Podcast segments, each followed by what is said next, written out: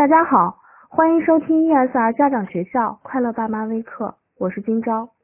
昨天也收听了微课的妈妈，想必和我一样，在心中暗暗下了决心。我们不但要做孩子身体的妈妈，也要做孩子智慧的妈妈。今天我们就来说一说孩子智慧成长的一个基本的规律。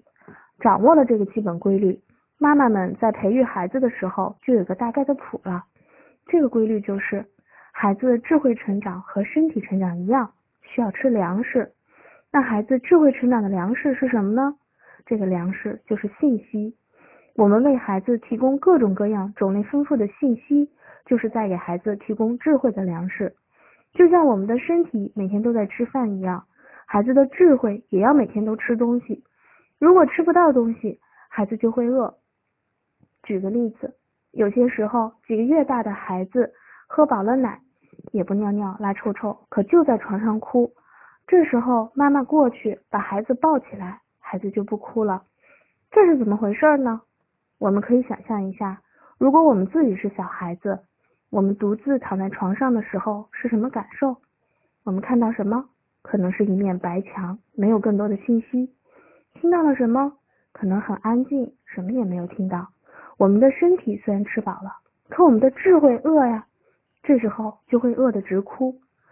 妈妈走过来，抱起孩子。妈妈说话、走路的声音是信息。一抱起来，我们可以看到身边更多的东西，又是信息。妈妈抱着我们的触感也是信息。这样我们就吃到信息了，就不哭了。这就是为什么小孩子无故的哭，我们过去哄哄他就能不哭的原因。而等到孩子长大，他对信息量。信息种类的要求就更多了。现在有很多网瘾的孩子，其本质上就是他在家里或者在学校，在他的生活中，他吃不到想要的信息，他就只好到网络世界中去寻找了。一般能在家庭和学校中吃得饱饱的孩子，是绝对不会沉迷网络的。幸好我们的孩子还很小，还有很多机会，不用担心。接下来的几天，我会就这个专题继续深入。只要掌握了方法，作为孩子智慧的妈妈并不难。